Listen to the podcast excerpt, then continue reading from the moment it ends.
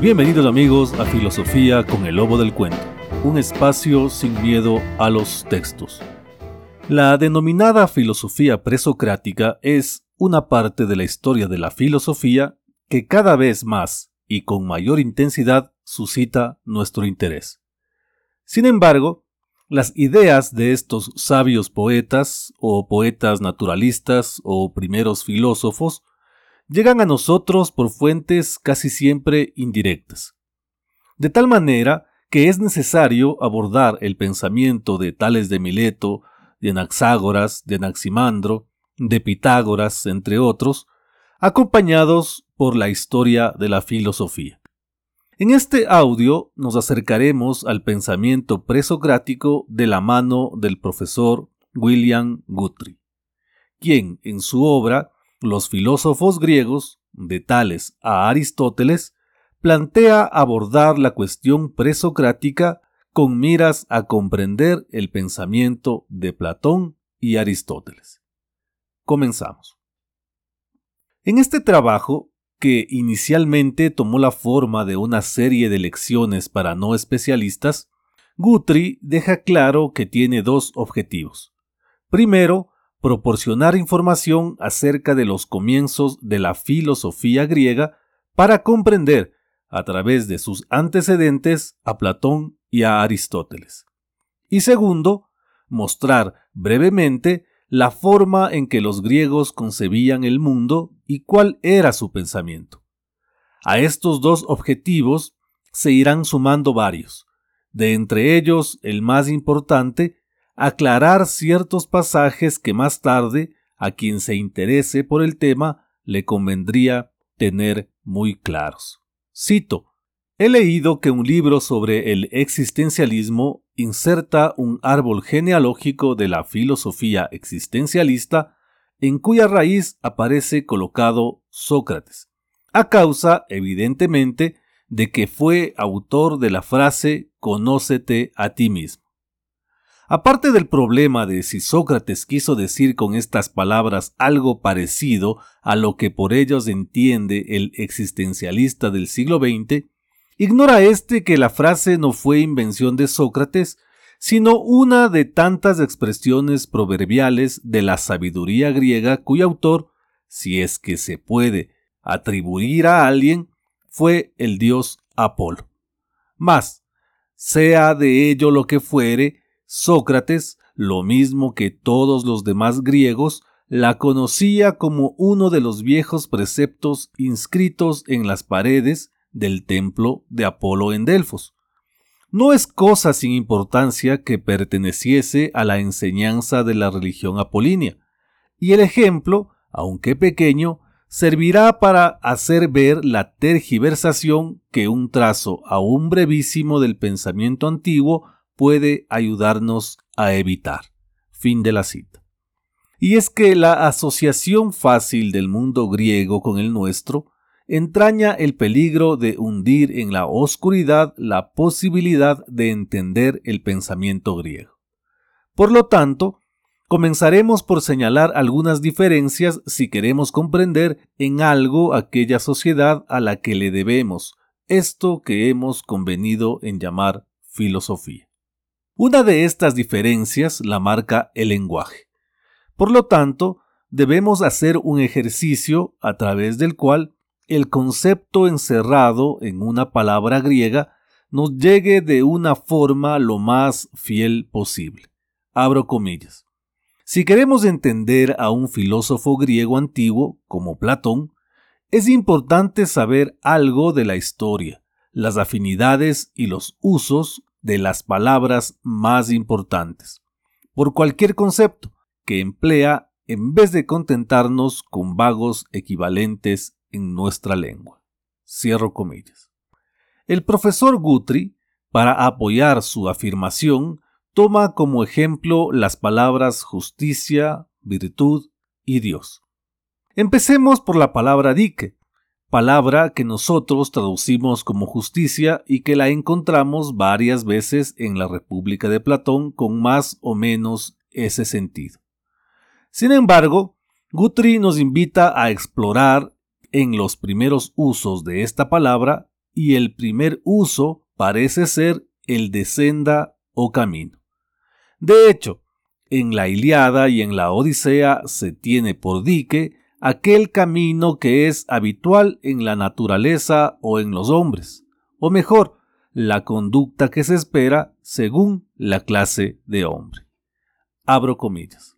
La palabra no implica que sea ese el camino recto ni sugiere la menor idea de obligación. En la Odisea, cuando Penélope recuerda a los criados qué buen amo era Odiseo, dice que nunca hizo ni dijo nada cruel ni altanero, y que no tenía favoritos, como es la dique de los señores, es decir, como es el camino que suele seguir la conducta de estos, o su manera habitual de comportarse. Cuando Humeo, el porquerizo, agasaja a su amo sin reconocerlo, pide disculpa por la sencillez de las viandas que le ofrece, diciendo, poco es lo que ofrezco, pero lo ofrezco con la mejor voluntad, porque tal es la dique de los siervos como yo, que viven siempre con temor. Cierro comillas. Como se puede ver, en un principio, dique no contiene precisamente algo que aluda al comportamiento ético, moral o recto. Pero, como habíamos dicho, el lenguaje muta y se recompone. Y es así que ya en Esquilo encontramos en la palabra dique los rasgos éticos y de rectitud con los que la hemos asociado. Queda claro entonces que las palabras y sus conceptos están sujetos a una inevitable evolución, aunque algunos rasgos no puedan evitar su permanencia. Ya llegados al uso que le da Platón a dique, este sería aplicado a todo aquello destinado a ocuparse exclusivamente de sus propios asuntos y en la forma que le corresponde. Cito, lo que hizo Platón fue rechazar los significados de la palabra corrientes en su tiempo y con un sentido histórico posiblemente inconsciente volver a su significado primitivo. Este significado tenía sus raíces en la distinción de clases de la antigua aristocracia homérica, donde la recta actuación se resumía en que el hombre supiese cuál era su lugar y se atuviese a él estrictamente. Y para Platón, que quería fundar una nueva aristocracia, la distinción de clases, basada en la división de funciones claramente definida y determinada por consideraciones psicológicas, pero distinción de clase al fin y al cabo, era el principal sostén del Estado. Fin de la cita. En lo que tiene que ver con la palabra griega arete, que nosotros traducimos por virtud, Guthrie advierte que para los griegos se trataba de una palabra con un sentido relativo, nunca absoluto. Podríamos decir que hay una arete para todos, según su ocupación, posición u oficio. Con más precisión, entenderíamos hoy la arete más bien como eficacia. Arete, pues, significó en primer lugar habilidad o eficacia en una tarea determinada, y es fácil convenir en que esa eficacia depende de la correcta comprensión o conocimiento de la tarea de que se trate, advierte nuestro autor, y añade más adelante. Todos hemos oído hablar de la paradoja de Sócrates, cuando decía que la virtud es conocimiento. Quizá esta afirmación empieza a parecernos un poco menos paradójica cuando sabemos que lo que significaba naturalmente para un contemporáneo de Sócrates era algo como esto. No serás eficaz si no tomas el trabajo de aprender tu tarea. Finalmente, para la palabra Dios, teos en griego, Guthrie se vale de una observación del filólogo alemán Ulrich von Wilamowitz, quien explica, abro comillas, teos, la palabra griega que tenemos presente cuando hablamos del dios de Platón, tiene primordialmente un valor predicativo, es decir, que los griegos no afirmaban primero como hacen los cristianos o los judíos, la existencia de Dios, y procedían después a enumerar sus atributos, diciendo Dios es bueno, Dios es amor, y así sucesivamente. Más bien se sentían impresionados o atemorizados por las cosas de la vida y de la naturaleza, notables por su capacidad de producir placer o miedo. Y decían, esto es un Dios o aquello es un Dios. Los cristianos dicen Dios es amor y los griegos el amor es Teos, o sea, es un Dios. Cierro comillas. El propósito de Guthrie es advertir de las posibles tergiversaciones que proceden de lo que aparenta ser obvio y que por lo tanto no pasa por ser discutido. Ahí está, según él, la fuente de muchos de los prejuicios y errores sobre los que se ha levantado el edificio de lo que llamamos filosofía. Es un error, por ejemplo, desconocer que la magia es una forma primitiva de ciencia y que de ahí proceden muchas de las ideas que hoy discutimos como indiscutiblemente filosóficas. Para muestra, ahí tenemos el crátilo, de Platón, que ve una relación vívida entre las cosas y las palabras que las nombran. En esta filosofía presocrática, primeriza pero revolucionaria, nuestro autor reconoce tres vertientes. La especulativa o científica, que es un intento por explicar el universo, la práctica, que se preocupa por la naturaleza del ser humano, su lugar en el mundo y sus relaciones con los otros. Y la crítica, que es una fase avanzada del pensamiento que abarca la lógica o la epistemología. De estas tres vertientes, a las dos primeras corresponden la metafísica y la ética.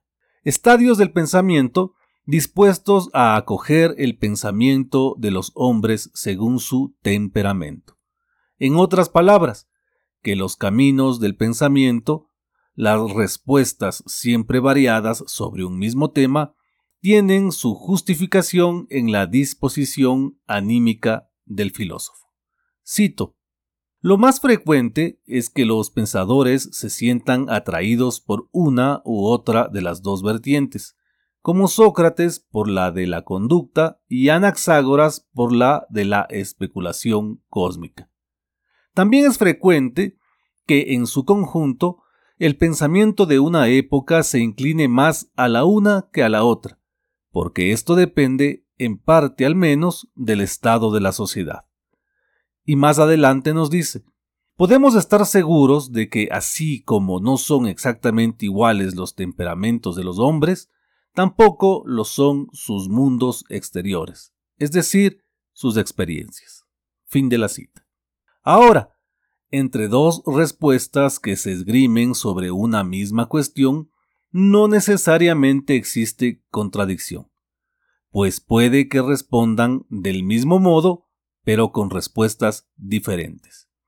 Lo aclara el mismo Guthrie cuando nos dice que a la pregunta de qué está hecho el mundo, se la puede responder que de agua, de aire o de fuego, respondiendo en todos los casos de forma correcta, aunque con un género de respuesta diferente.